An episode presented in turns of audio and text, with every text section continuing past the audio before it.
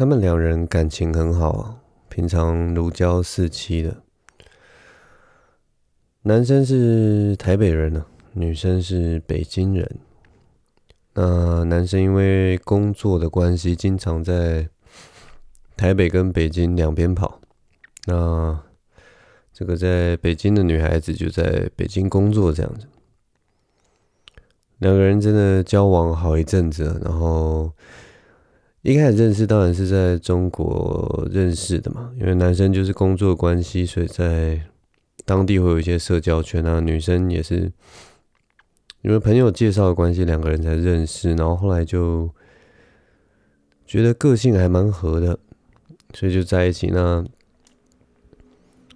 男生有带这个他北京的这个女友回到台湾来。见过自己的家长，那自己在中国那边也是有见过女方的家长，那交往应该也是三四年、五六年吧。其实我也不知道到底多久，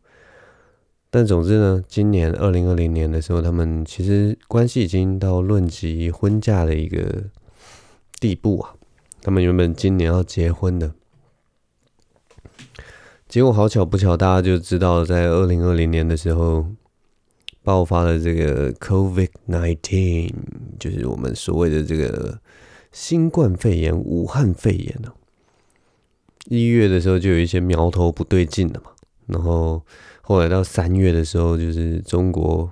武汉那边爆发了一个大规模的传染病的问题。那从那之后呢，各国其实就是。飞机大部分都停飞了，然后所以男方就刚好他那个工作让他回到台湾，那女生就继续待在北京，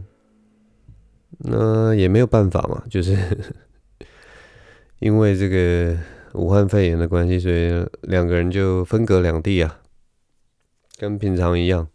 就是谈了一场。长时间没有见面的一个远距离的恋爱啊，那幸好就是男方跟女方其实都还蛮积极的，他们还是每天就是可以聊天啊、视讯啊，就是有现在联络也都算还算方便了，所以我们就爆发之后，他们我们就把时间推进到大概七月的时候。七月的时候就发生一个很大的一个转折啊！七月的时候，女方忽然跟男生坦白了一件事情，完全就是像像 像晴天霹雳一样，坦白了一件这个我们男主角想也想不到的事。女生就忽然跟男生说：“哎，她跟那个男生的一个同事在。”在北京的一个同事结婚了，他们已经去政府登记了，而且登记的时间你们知道吗？还不是七月哦，他们登记的时间是五月，所以也就是说呢，女生跟她的一个同事登记以后，中间这两个月还是每天跟我们的男主角聊天私讯，保持着一个。未来可能会结婚的关系，我稍微讲一下我们这个第三者啊，那个同事也是一个台湾人，他是在北京工作的，然后他其实就是是北那个我们男主角的的在北京的一个工作伙伴，这样子就是，只是他的工作就是呃常住在北京，那我们的男主角就是在北京跟台北两边跑。但当那个女主角啊，她跟我们男主角讲这件事的时候，你们知道她的目的是什么？她的目的其实不是告诉男主角说：“哎，我现在跟你讲，我已经是已经是人妻了，我们不能再维持这样的关系。”不是，她跟男主角讲这件事，她是跟我们的男主角说，她现在的这个丈夫啊，她 北京的那个同事啊，对她很不好。所以他就觉得他他所托非人了，啊，他觉得他嫁错人了，所以他希望男主角能够原谅他，让他们让他回到他的身边之类。虽然就是因为疫情的关系，所以还没有办法过去，但是男女主角就是现在就是想要来挽回这段感情。然后女主角的说辞就是怎么样，你们知道吗？这真的超扯的。女主角的说辞就是，她就跟我们的男主角说，她五月的时候，那个时候因为那个她的同事一直来追求她，对她甜言蜜语，然后讲了很多男主角的坏话，所以后来那个女生她就说她一直鬼迷心窍，然后因为那个我们男主角一直都不在她的身边，她感到空虚寂寞，觉得冷，所以呢，她一时鬼迷心窍，就跟那个。那个男同事在一起了，然后他跟男同事在一起的原因呢，我们的女方就跟我们的男主角说，他跟那个男同事在一起的，其实一切都是为了他要赶快来台湾见到男主角，因为我们的那个男同事啊，北京的那个男同事，他是他也是台湾人，所以如果说在我们女主角的心里面，就是如果他能够跟这个。这个男同事能够结婚的话，那他就有了台湾人的身份，所以就是能够这样子，然后就赶快飞来台湾，然后这样子就可以见到我们的男主角，然后就再也两个人就不再分别了。这种话你们信吗？这种话我跟你讲，你们信吗？但偏偏就是有这样的女生，这样在北京的一个女生，她讲得出口，你知道吗？结果最最。最最好玩的就是，其实就是，呃，现在在中国的这对小两口，其实他们就是关系现在很不好，因为他们就吵架了嘛。可是他们明明就已经登记，他们已经有婚姻关系了。那我们这个第三者啊，这个台湾男同事啊，台湾男同事其实也怪怪的，他也是有病，你知道吗？他一知道这个事机败露了。这个我们的女主角跟我们男主角坦诚之后，这个台湾男同事马上也跟这个我们的男主角联络，然后他就跟男主角就一方面就是很难过，边喝酒边哭，然后跟跟我们的男主角说啊，他其实其实真的不是他主动去勾引这个女生的，其实是这个女生自己来找他。那为了证明这件事呢，我们这个男同事还很白目的把那个女主角。四五月写给他的情书啊，分享给我们的 男主角看。然后当然那封信里面，那个女主角在那封信里面写的就是说什么哦，原来他在台湾爱的这个男主角一直其实不算是他的情人这样子。然后原来他现在才找到真爱，然后他还把我们的男主角骂了一顿，然后就说自己可能是瞎了眼才看上他。那现在终于找到一个。呃，正人君子之类的，我也不知道，反正就是有一种不知道到底发生怎么回事的一个 一个情况。那究竟真相如何？究竟我们的女主角是怎么想？我们那个在中国的那个男同事是怎么讲想？或者是他们关系未来到底是发生什么样的事情？其实后来都已经不重要了。然后我们在我们的那个男主角在知道这些事情以后，他就把他们都封锁，他也不想再知道后续的事情到底是怎样。那我当时听到这个故事也，最最大的反应就是，这故事也太扯了吧！就是因为一个疫情的关系，然后就造就了一个很奇怪的孽缘，然后大家的说辞、大家的那个欲望的那个流动都不一样。那最惨的就是我们的那个男主角，不过他现在也好了，就是迟早就是看穿，一方面看穿他那个男同事的真面目，那一方面看穿我们这个女主角，她的我不知道，也许心里就是不是那么的稳定的一个状态啊，所以他现在总之我们男主角现在过着幸福快乐的单身日子。天天在寻觅着美丽的女子，总之这就是我今年听到第三个非常扯的感情故事。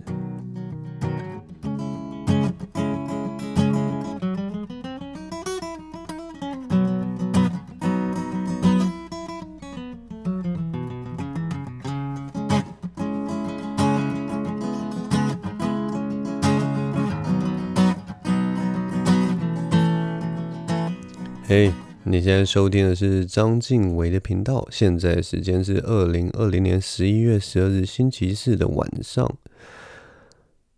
十二点二十六分。其实不是晚上，是凌晨十二点二十六分。大家这周过得好吗？这周其实我过得还算不错啊，每天其实都有不一样的事情可以过。嗯，首先要跟大家讲一件。跟有台比较有关系 的事情，跟我自己本身比较没有关系。反正就是我的这个喜剧好伙伴呐、啊，我的这个喜剧的徒弟呀、啊，这个巴基斯坦混血儿，我们这个目光深邃的这个台北罗汉脚阿秋先生啊，他在。这个礼拜啊，在他的节目里面，他终于就是，反正他失业好一段时间，大概三个月的时间，然后他最近终于回心转意，就觉得说，哇，我觉醒了！我觉得人生在这个世界上，果然还是需要工作才踏实啊，所以他现在要开始找工作。反正他他在他的节目，如果呃就提到这件事情，如果有兴趣的人，可以去听一下他的他的电台哈。他的电台叫做台北罗汉脚散步小吃喜剧闲聊意识流电台，对，就是这么的一长串啰嗦的一个电台名称哦，非常的有标志性哦，不像不像我的电台就是很简单，然后还还用自己的本名，是到底有多自恋才会用自己的本名啊？总之，他就提到说他想要去找工作这样子，然后 我其实是想吐槽他，你知道吗？你知道，就找工作这件事情，其实我早在三个月前他要辞职的时候，他那个时候，我跟你讲，他那个时候要辞职的时候，我为什么？我为什么？我觉得我应该要这样讲，因为他其实平常啊，阿秋这个人平常都会叫我叫做人生的导师嘛，他就觉得我是他的喜剧导师，也是他人生的导师。他曾经形容我，就像在那个火堆旁边的一个智者长老，喝着这个、这个、这个、这个、这个会让人身体发热的这个饮料啊，我就不讲到底是什么了啦。然后呢，在那边讲一些人生的大道理，每一句话都好像蕴藏着无比的智慧。他曾经这样形容过我。结果他三个月前呢，那个时候就是他，他那个时候有一个稳定的工作，而且那个工作时间非常的有弹性啊。然后他那个时候。居然跟我说，他不想工作了。他觉得，哦，他觉得工作工作就觉得 好像事情变得很无聊。他打算追寻一种自由奔放的生活。他打算成为一个艺术家。他想要靠着他那张嘴，有没有？他想要追寻他喜剧生涯的巅峰。他想要办无数场的无数场的演出，然后写无数的段子，然后他要开始重新。重返 open mic 的场地，然后用他的独特的魅力迷倒台下的观众。结果他讲了这么多，然后辞了职。我那个时候百般的劝阻，我一直跟他说：“阿秋，你不要辞职，你是你现在这个工作时间自由，然后呃呃那个薪水也不错，然后薪水稳定，然后你又得心应手。”这个工作对你来讲，就是你这个现阶段一个梦寐以求的工作。你可以用你你你多余的时间，你就可以做你任何想要做艺术创作。你可以经营你的 podcast 电台，你可以写你的笑话，讲你的笑话。结果他不要，他就要辞职。就在我劝他继续工作，大概过两天之后，他就跟我说：“哎，晋唯，我辞职了。” 我我我决定我要。我要休息一阵子，我决定我接下来要走上一个自由的道路。我觉得我我的人生因为辞职了这件事情，就是就是很爽，我可以每天可以睡得饱饱的，然后我无事一身轻，然后我觉得我我我可以我可以做任何的事情，我可以看很多很棒的书，我可以我可以每天呼吸这个自由的空气，我就觉得我的灵魂充满着，你知道，充满着力量。然后他那个力量呢，大概维持一个月，一个月之后，到了第二个月、第三个月，然后他就开始他的 他的睡眠就变得越来越不规律，他变成什么？之前几点睡啊？四点吧，凌晨四点五点才睡，然后每天睡到下午一两点起床。刚开始是有一个很很爽的感觉，但是他后来就越来越觉得好像不对劲，不对劲。终于啊，终于他绕了一圈以后，他在 这一周忽然就说：“哎、我想通了，人生就是不断的挣扎，人生就是要找一份安安稳稳的工作。”你知道我听到的时候就是。大家觉得我应该，我的我我我的我的我的我的态度应该是要要很生气的，我的态度应该是要充满愤怒，有种哭笑不得的感觉，但不是，我只是浅浅的一笑。呵呵呵呵呵，我三个月前就已经跟你讲过了，三个月，不过这三个月他也是过得蛮爽的。说老实话，就是看到他，每一次看到他都会觉得说，哦，好羡慕你哦，都可以。这样闲闲的，但我觉得不错啦。就是这些，就是我觉得 对我的态度就是，我会给你一些建议，但你你如果不不不采纳的话，其实也没有关系，我还是支持你。你想要做什么，我觉得。我觉得我都会支持你啦，但是就是 只是看到他这样绕一圈，然后走了走了一段类似冤枉路的东西。也许我不知道，也许因为他就是因为这三个月，然后他重新找到工作或者重新找到了什么东西，其实是比之前也许会更棒。他也许会突破了，他也许会找到呃跟以前截然不同的工作，他也觉得得得到更多的快乐什么。反正人生这种路就是。就是随便你走了，然后没有正确的答案，所以也不见得他三个月前留呃听我的建议，然后继续工作就会有多好多好的发展，或者是说能得到多少多少的经验或者什么的。也许他这三个月，因为他看了，他好像看了什么书啊。我、哦、这三个月他有看那个《堂吉诃德》，他也许因为就是看了那个《堂吉诃德》得到了启发，或者是说他以后工作也许会用到《堂吉诃德》。虽然我不知道看了《堂吉诃德》以后对工作有什么样的帮助，但我也不知道。反正就是，总之就是我也觉得这样 这样也好啦。就是正所谓什么不经一事不长一智嘛，别人讲再多或者你看再多的书，还不如就是你自己有一个切肤之痛啊。马上就会给你一个当头棒喝，你马上你的人生就改变了，对不对？像他这次就是就是，我希望他，我也不知道，也许他过三个月以后，他又忽然放弃了，不知道，还是希望祝福他。反正 反正我们大家都一直一起看着他一起成长嘛，对，没有，反正这这周我就看他录的那个节目，就很想要回应他一下，所以花一点时间。啊，那好，这周还有什么？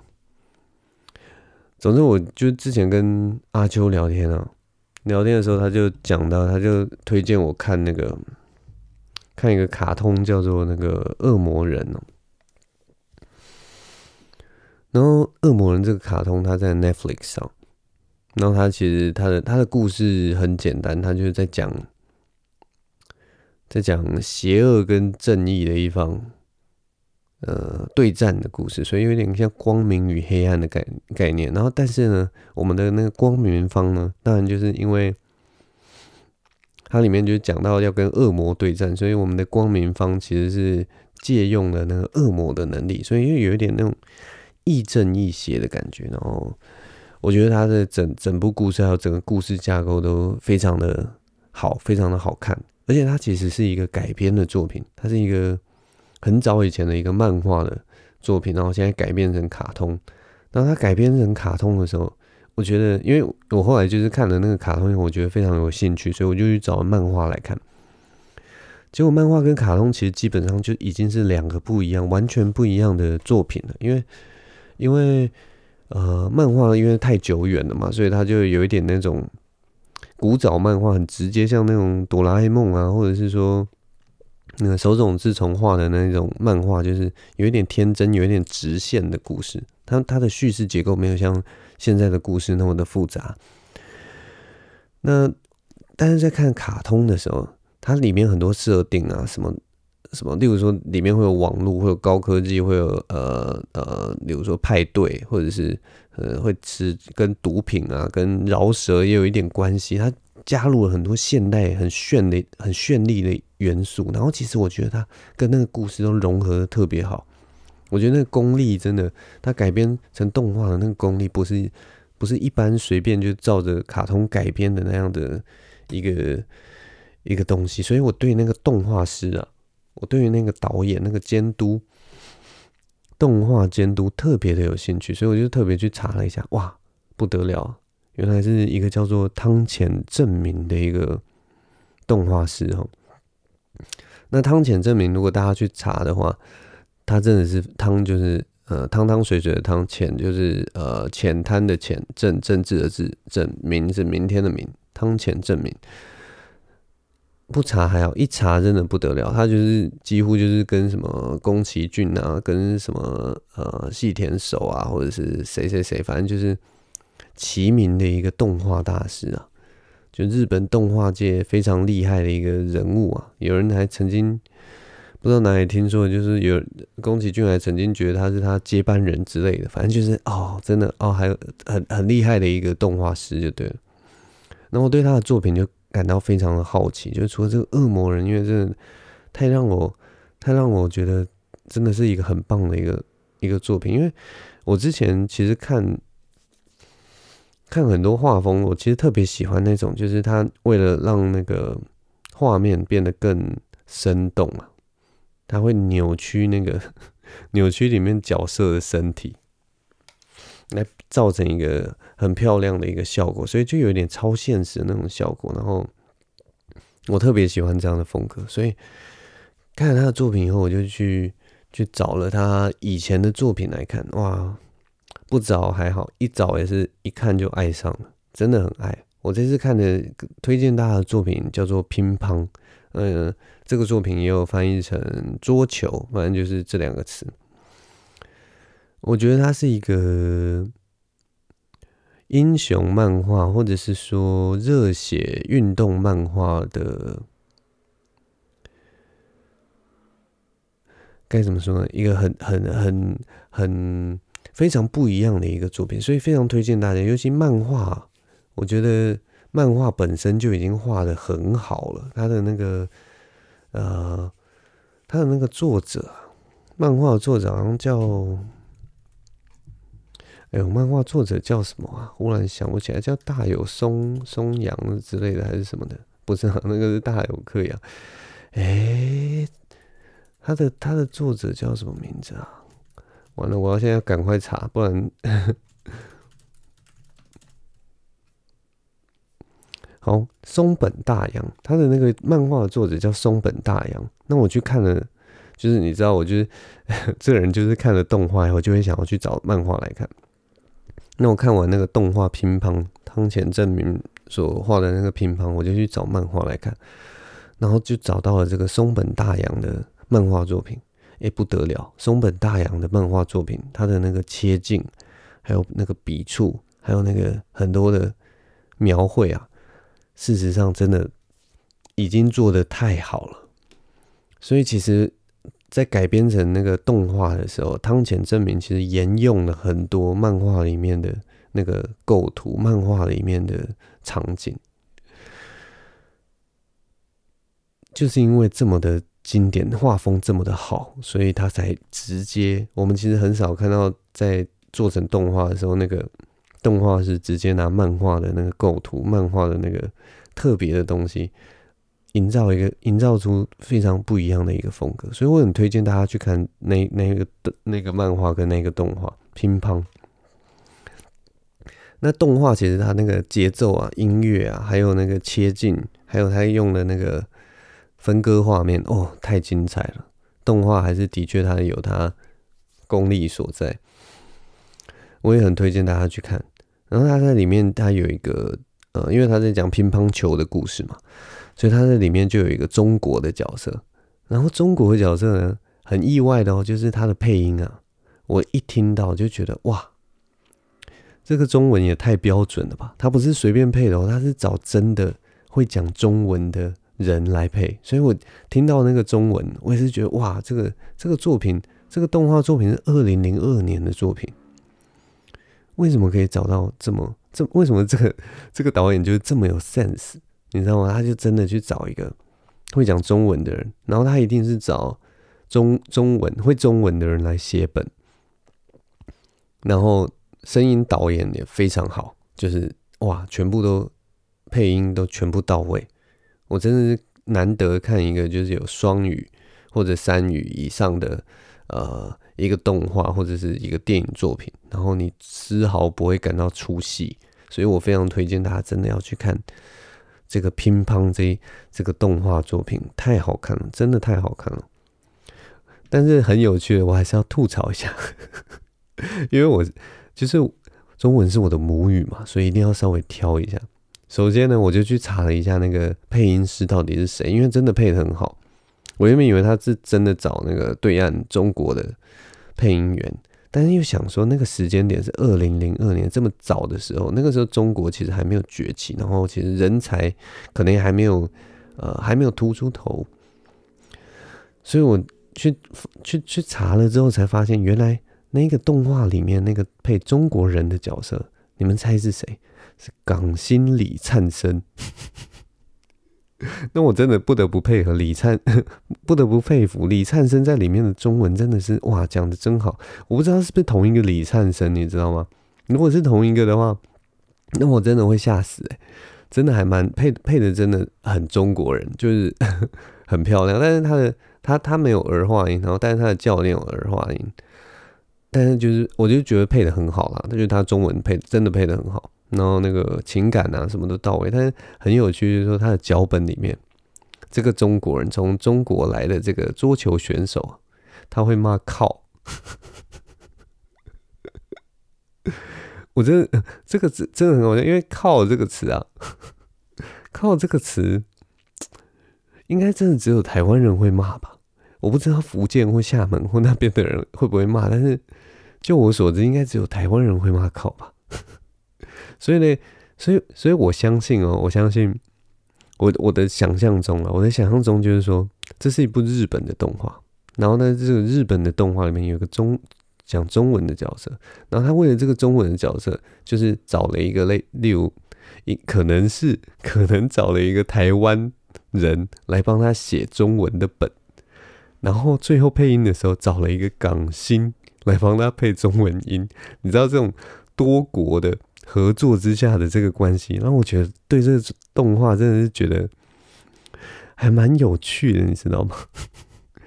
总之非常推荐大家去看，因为这这部片除了在就是打破很多设定之外，然后呃动画也画得很巧妙，然后虽然就是它的画风沿袭了那个我们松本大洋那种很粗犷粗犷的一个风格，但是就是你只要越过那个。画风这一关哈，因为有些人会觉得看日本动画就喜欢看那个干干净净的啊，像那个《鬼灭之刃》那种动画，觉得那种接受度是最高的。只要稍微有点风格，有一点那个的话，大家就会觉得啊，我眼睛不喜欢呐，所以就 比较不喜欢看。但是只要大家跨越那个的话，我觉得这是一个非常好看的作品，推荐给大家啊。短短的大概十一集而已，每一集大概二十几分钟，一下就看完了。所以这这周呢，我就是看了这个汤浅证明的《恶魔人》跟《乒乓》啊，两个我都非常推荐啊，推荐跟大家分享一下。这礼拜还有干嘛？哦，礼拜一的时候，礼拜一的时候就玩暴石，暴石就是一个，暴石就是室内攀岩呐、啊。我跟大家讲这个暴食的这个经验，其实我这次是去在万华的一个原岩原岩攀岩场之类的。他他，我我在去的时候就觉得他其实有点，就是跟我的想象不太一样，你知道吗？我我的想象就是攀岩馆这种东西，就是应该是一个很大的一个。很大的一个类似体育馆的东西，然后它有一面很高的墙，这样子，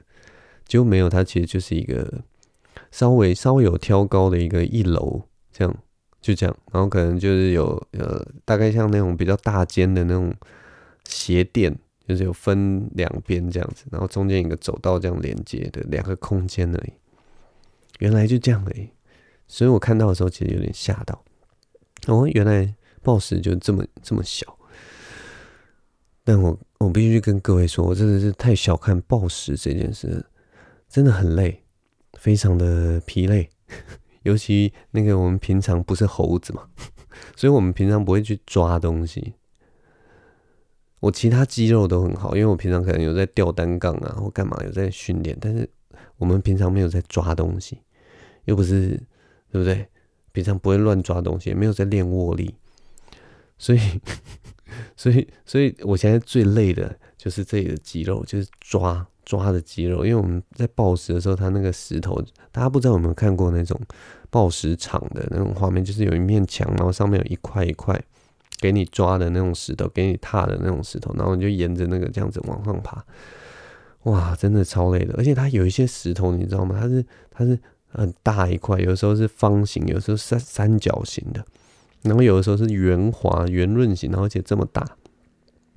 然后对我们这种不会不会用的人，他根本就抓不住，你知道吗？我们最喜欢抓的当然是那种像把手一样的，或者是说有一个可以扣住的那种石头，那种最好抓。但后来到那种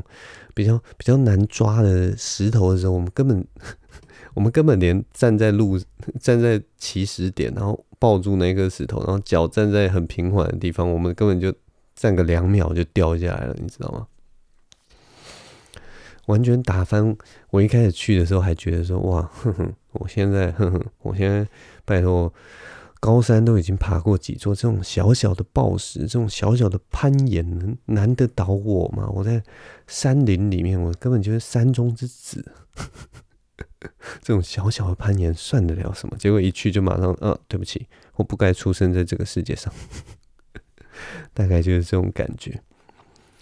而且原本觉得自己体力很好，结果我们大概就去了，刚开始很兴奋嘛，哇，我们要爬这条，爬这条，爬了大概十五到二十分钟，你知道吗？手完全就没力，完全就一直在旁边这样休息啊，好累啊，然后开始观赏人家很厉害的那种攀岩的。长时间在玩暴食的那种专家在飞檐走壁，然后真的是飞檐走壁。我们看着人家表演，就觉得我们好像进入了那个武侠小说的世界。一个看似弱不禁风经风的女子，绑着一个马尾的女子，然后那个手臂也没有比我粗到哪里去，可她就硬生生可以在在那个空中啊吊好久，然后像长臂猿一样，或者是从这一侧，然后这样摆动两三次。然后一飞就可以飞到另一边，然后抓住另一边的 石头，然后在身体在空中荡，哇，超级厉害，真的超级厉害！我们看到都觉得自己真的是真的是很弱，不过是还蛮好玩的啦。我觉得它是一个还蛮有成就感的运动，所以推荐大家就是如果有空的话，也可以去体验看看。虽然是一个蛮辛苦的运动，但是我觉得还蛮有趣的。还蛮好玩的，所以如果啊，但是如果说你平常没有在运动，我觉得就可能它对你来讲那个难度是有一点高的，嗯，它其实在运动的难度上，我觉得是蛮高的，所以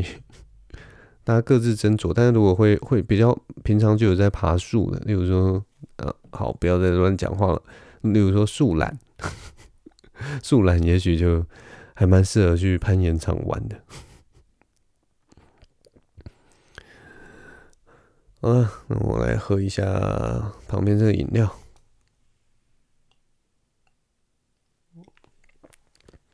这周啊，这周我收到一个听众朋友的留言哦。我是看到这个留言的时候，其实心里蛮百感交集的。这封信是这样写的，他说：“静伟，晚安。”我大概是这几个月才开始买票看现场，然后他就跟我说，现场真的很有魔力，会一直想要进场。哦，这个这句话说的很好，现场真的，现场喜剧真的有它的魔力。然后，的确，如果你第一次被打动的话，哈，后面你就会一直想说，来看看其他人在现场表现的会怎么样，所以他就是跟股票一样，看到低点，看到买点，然后你就会一直想要进场。然后，但是他他说他他进场了这么多遍以后，他发现自己有一种病，他发现自己有一种叫做隐形笑的病。他觉得就是现场喜剧演员，他有的时候真的打发自内心觉得他讲的笑话真的是太绝妙了，太棒了，太太好笑了。但是他他就只能露出很好笑的表情，例如像这样讲，他觉得真的，他觉得他就只能露出大笑的表情，或者是说他笑的声音会很小，就例如说这样。像这样 很小声的笑声，或者他顶多就是拍手，因为真的觉得太绝妙了，就像吃到那个美食一样，叮叮叮叮叮，然后就击掌，哈哈，这样太棒了，好啊！但是他其实就是我看得出来，他就是真的很享受在那个现场的表演中，现场的气氛里面。他说他就。但是他就觉得好像有点亏欠，你知道吗？他只能在结束的时候遇到呃喜剧演员，然后就跟喜剧演员说：“哦，你刚刚真的，我真的很喜欢你的段子，啊、呃，拜托你不要修，真的现在就很棒了，因为真的很好笑。”然后或者是说私下可能回家的时候用 IG 啊或 FB 再跟他们讲段子很好笑，但。我觉得这都还好，就是台湾台湾的观众其实很多人都是这样啦，就是你觉得好笑，你例如说你看一个很好笑的影片，你真的有谁会在那个看影片的时候然后大笑出声的？好了，还是有这种情况嘛，但是但是就是啊、呃，有分等级的嘛，有些其实你你没看到，然后也许就是那种你跟朋友讲笑话，然后你在这里打哈哈哈哈，然后但是你面无表情这样，哈哈哈这样打。但是就是好像在大笑一样。总之，这这居然对对我们这个听众造成一点困扰。他说：“他说当下觉得这样的自己很没用，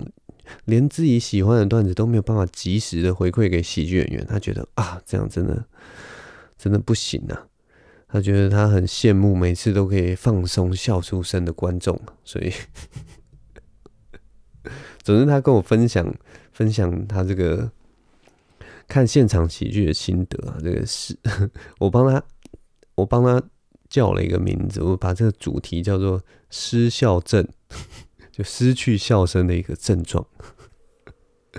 那我觉得其实其实没关系，你知道吗？就是我们就是喜剧演员，说老实话，就是大家有在表演的人，他真的不是白痴，你知道吗？我们看到你很享受我们的表演，其实我们是可以完全可以。可以看到、感觉到你们的那个力量的，不管是拍手啊，不管是笑声，或者是甚至一个表情。其实有时候有有些人呢、有些喜剧演员在表演的时候，他其实呃，现在台湾目前还在一个很萌芽的阶段，但是其实国外已经有些喜剧人，他在他们追求的其实不是好笑，你知道吗？因为好笑这种东西啊，在在在美国或者是什么很多地方。好笑这件事情并不是一个稀有的事，你知道吗？它也是有公式的，它是有，反正你只要照着那个方法，然后或者照着怎么样的表现手法，其实经过呃多次练习，你都可以让每一个观众在你这边就是呃可以一直笑，一直笑，一直笑这样子。虽然台湾是在萌芽阶段啦，但是就是其实他，我觉得，我觉得大家都有，例如说都可以做到五分钟一个很漂亮，就是稍微有经验的。呃的的喜剧演员都可以做到五分钟就可以让观众笑得很开心，这样子，大家其实是都都做得到。但我觉得有的时候，喜剧演员后来在中后段在追求的是某一种吸引力，就我们其实有的时候不是需要。虽然是说试段子，当然是需要大家的笑声来确定我们的段子好不好笑嘛。但是其实还有一个很重要的事情是，呃，观众愿不愿意听我们讲话？嗯，你能不能在短时间，在观众还不认识你的时候，你就利用你的铺排或者是呃笑点，让观众想要听你讲话？所以其实有的时候我们追求的，对我来讲啊，我我现在追求的，其实有的时候不像是笑声，而是说你愿意进来我的世界，或者是说让我我帮我的世界打开一扇门，让你走进来，让你跟着我翱翔在这个我不知道我在攻杀小的 世界里面，你知道吗？所以其实有的时候我们往台下看，我其实有的时候不是需要的是笑声，我需要的是某一种专注力，某一种吸引力，某一种注意力。我希望他他们能够进来我的世界，然后不管我讲什么，他们都有听到耳朵里。你知道，有的时候会遇到一些情况是，例如说经验比较不好的喜剧演员，或者说你那一场表现特别差，或者是那一场的观众其实就完全不把你放在眼里的时候，你会发现你讲的话其实他们根本没有在听的。他们把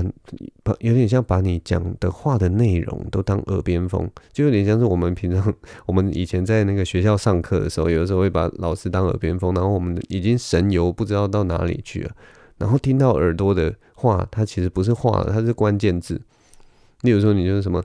呃，听到什么女生哈哈笑，很好笑，怎样怎样，就这样抓一些关键字，可是它那个很精妙的。结构啊，或铺陈啊、铺排啊，或者是 set up punch 啊，其实他他他是没有听到的。所以我觉得比较重要的是，嗯、就其实笑声，我觉得还好啦。就是其实你只要仔细，呃，你你其实有专注的在在在在听喜剧演员的表演，然后你真的很喜欢这样的表演，我觉得喜剧演员都是感受得到的。就算没有笑声，我觉得还是感受得到，因为毕竟就是。呃，有点像分工的概念了。有些观众就负可以负责笑，你可以负责，例如说睁大眼睛的注视、深情的注视，什么应援，或者说拍手的时候帮忙多加一点声音，我觉得都没有关系啊。观众其实说真的，就像我之前讲的，观众不需要有任何压力，所有的你只要享受这场演出，其实我们都会就很开心的。对啊，所以。不用想太多，好好的享受。那也谢谢你到现场支持啊。那我真的很喜欢你讲的那句话，就是说现场真的很很有魔力，会一直想要进场。那我也鼓励我的听众，就是有空的话也可以到现场看看。那当然，如果是 如果是你第一次看现场啊，或第二次看见，然后第三次看现场，前几次啊，我还是建议就是买 找一些稍微比较。稳定的的脱口秀演员，因为你这样的观赏经验会相对比较好。那如果接下来你觉得说，哎、我已经看了几场，我知道大家到底在干什么了，那也许可以来看看 Open Mic。Open Mic 是就比较松散的，那期望就不要抱太高。然后或者说有一些比较。不有名的喜剧演员，你也可以去尝试看看。呃，焦点之夜或者是卡米蒂的周末夜，二三的焦点之夜，卡米蒂的周末夜。那他们的段子通常都是也已经试了大概一两个月、两三个月，最后才会把最精华的部分搬到这个焦点之夜跟周末夜去演出。所以呢，我觉得那个表现，呃，观赏经验应该也还算不错啦。对，所以可以去试试看。那。现场永远都比网络上好看啦！事实上，我一直是这样觉得，因为网络上整体的气氛很容易让你呃，让你没有那么沉浸在那个感觉，就有点像是我不知道大家有没有这种感觉，就是在手机或电脑上面看影片的时候，其实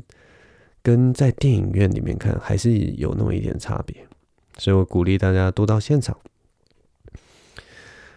那就让我在现场等着大家吧。好了，那今天就说到这边了。希望今天大家听得还算开心，也能开开心心的进入梦乡啊。那好，我们今天就录到这边吧。谢谢大家的聆听，我是张晋唯。我们下周同一时周见喽！不不不，我们下周同一时间见喽！拜拜。